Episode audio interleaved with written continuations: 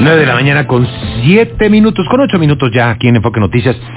El presidente Andrés Manuel López Obrador, usted lo ha escuchado, ha hablado de la reforma judicial y ha hablado también del Consejo de la Judicatura. Se ha pronunciado por la desaparición de los consejos estatales, de eh, los consejos de la Judicatura estatales, dice que no operan y que pues, eh, pues ha sucedido eh, incluso actos de corrupción todo el tiempo. Es, es la postura que hemos escuchado eh, reiteradamente por parte del presidente López Obrador. ¿Qué son los consejos de la judicatura estatales?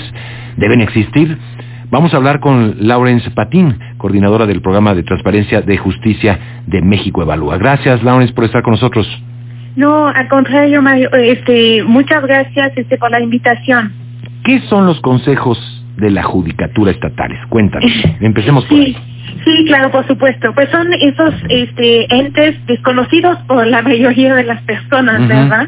Este, pero fueron creados para encargarse de las funciones administrativas que solían realizar la Suprema Corte a nivel federal y los tribunales superiores de justicia a nivel local, para que estos puedan dedicarse de lleno a la impartición de justicia, que es pues, su papel principal, ¿verdad? Entonces los consejos de la judicatura eh, tienen la función de administración de los recursos humanos, financieros y materiales de los poderes judiciales. En particular tienen a su cargo la designación y vigilancia de los juzgadores y otros funcionarios judiciales, por lo que pues digamos que son los encargados de velar por la independencia judicial. No es nada menor, ¿verdad? Este, y lo que nosotros hemos encontrado en, el estudio que presentamos ayer, que se llama Independencia y Buen Gobierno de los Poderes Judiciales eh, Locales, es que los consejos de la judicatura han tenido un impacto muy positivo en la profesionalización de los funcionarios judiciales y este, han contribuido a una impartición de justicia de eh, mayor calidad y mayor eficiencia. Eh, entonces, aunque efectivamente eh, el, senador Monreal fue quien en 2019 propuso eh, desaparecer los consejos de la judicatura eh, locales, diciendo, como tú lo mencionabas al inicio, que no habían este, pues servido y que eran costosos y que estaban controlados por este, los poderes este, ejecutivos locales. Lo que nosotros encontramos es que desaparecer los consejos sería representaría un grave retroceso.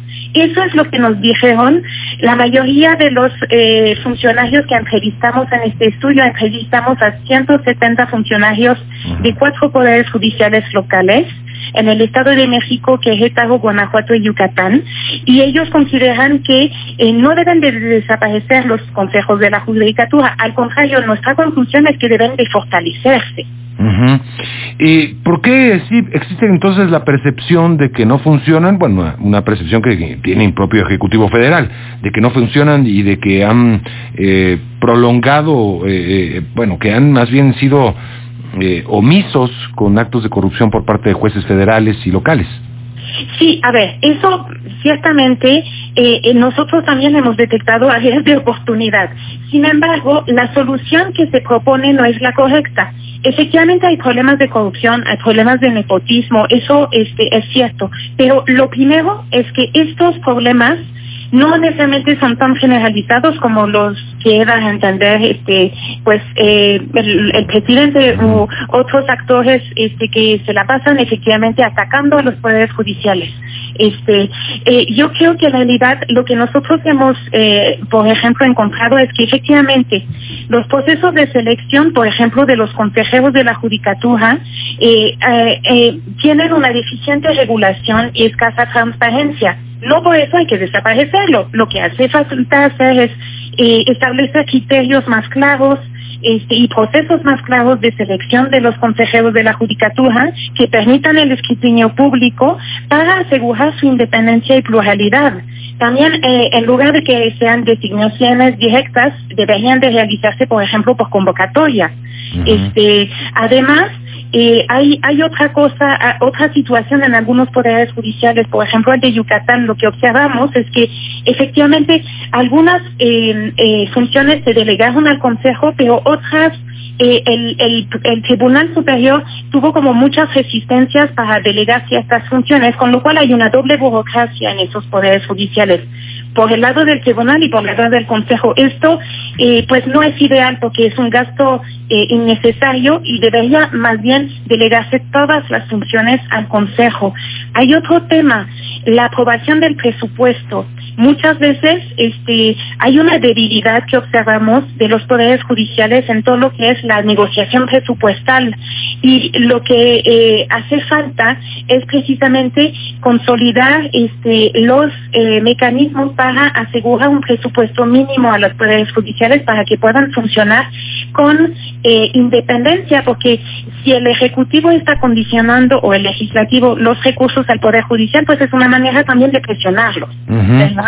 Entonces, por eso, este, sin lugar a dudas, también debe de haber mejores controles internos eh, eh, y externos sobre el uso de los recursos eh, de los poderes judiciales. Eso es otra cosa. Por ejemplo, una de las cosas que vimos, las contralorías de los poderes judiciales son nombradas eh, internamente por el Consejo de la Judicatura este, o por este, el presidente mismo.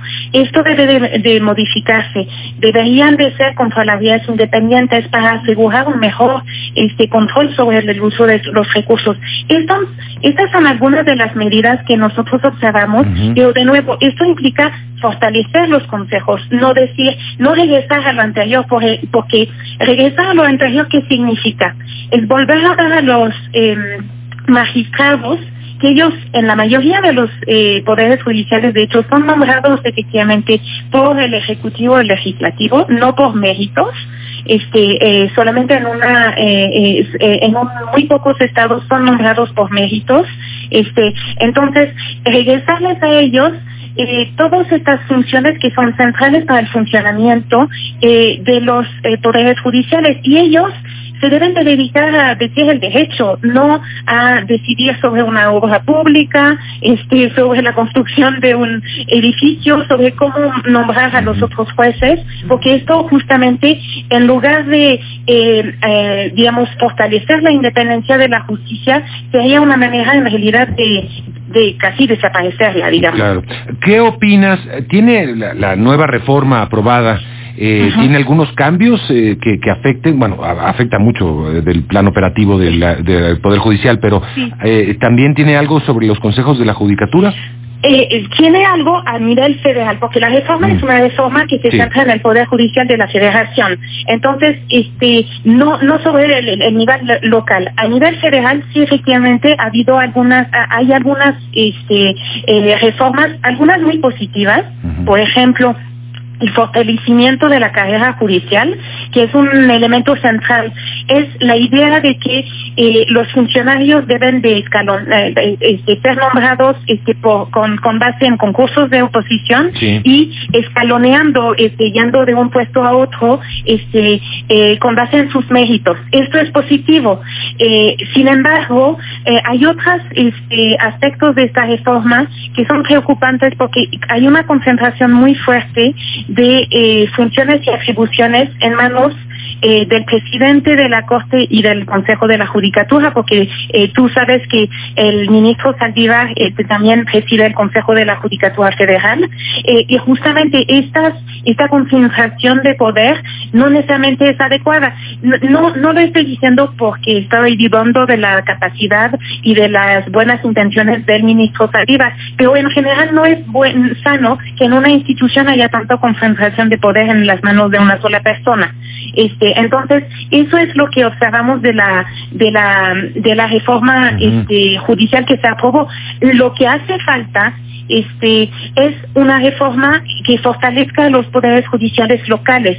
Hay una iniciativa en el Senado que se presentó al inicio del sexenio. De hecho, quien la presentó es la, este, eh, la, actual secretaria de Gobernación, Olga Sánchez Cordero, cuando ella era senadora, ¿se acuerdan? aprobadas al inicio del sexenio, todavía era senadora, y allí eh, lo que eh, ella proponía era fortalecer el proceso de nombramiento de los magistrados locales, para que sea mediante concurso de oposición y luego este que sea este concurso permita al Consejo de la Judicatura presentar ternas a los eh, legislativos para que ellos este aprueben los nombramientos y luego también una una posibilidad de eh, obligar a todos los estados a dedicar por lo menos 2% de su presupuesto a los poderes judiciales. Esto sería positivo en el sentido de que muchas veces, como te decía hace rato, los poderes judiciales tienen este, una, una eh, poder de negociación muy bajo, muy débil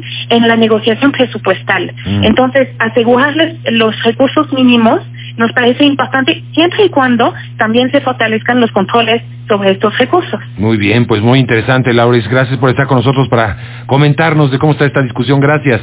Muchísimas gracias a ti, Mario. Y Laurence Patán es coordinadora del programa de transparencia en, en justicia de México Evalúa sobre este debate de los consejos de la judicatura. Bueno, vámonos con más información. Ricardo Monreal, el coordinador de Morena en el Senado, pidió frenar en el Congreso las solicitudes de desafuero y